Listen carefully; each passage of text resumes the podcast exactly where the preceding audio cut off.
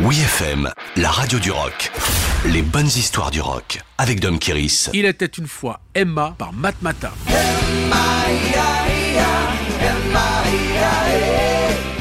Le festival des vieilles charrues est un peu l'équivalent de leur Stade de France, une célébration dantesque au cœur de la Bretagne pour Matmata, le groupe qui électrifie la foule pendant que flottent les drapeaux Gwenadu en noir et blanc.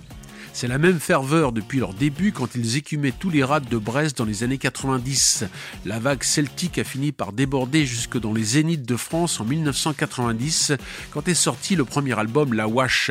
Dans la lignée d'un rock en français décomplexé, les Brestois revendiquent l'influence anglo-saxonne qu'ils mélangent allègrement avec la culture bretonne festive. Comme le professe Alan Stivell depuis des lunes, il faut partir du local pour aller vers le global. Ainsi, le quartier populaire de Lambé, situé dans les faubourgs de Brest, est devenu l'hymne d'une génération de fêtards euphoriques en maillot bleu-blanc-beurre. Preuve d'une ouverture d'esprit hors des murs de Bretagne, le principal compositeur Tristan Iwarn se rappelle de ses vacances en Tunisie, à Matmata, le village troglodyte où fut tourné l'épisode 4 de Star Wars.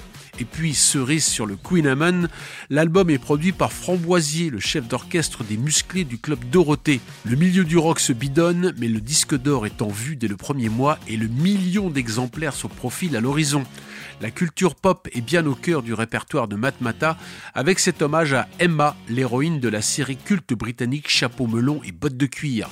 Fantasme d'un adolescent des années 60, scotché au canapé devant sa télévision face à Emma Peel, l'agent secret le plus sexy des inoubliables Avengers.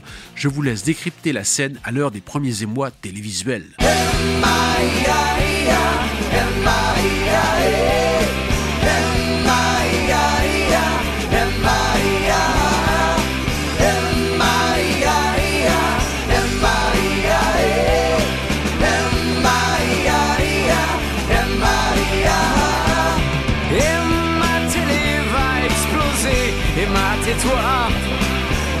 Et dire que pour toi j'aurais gâché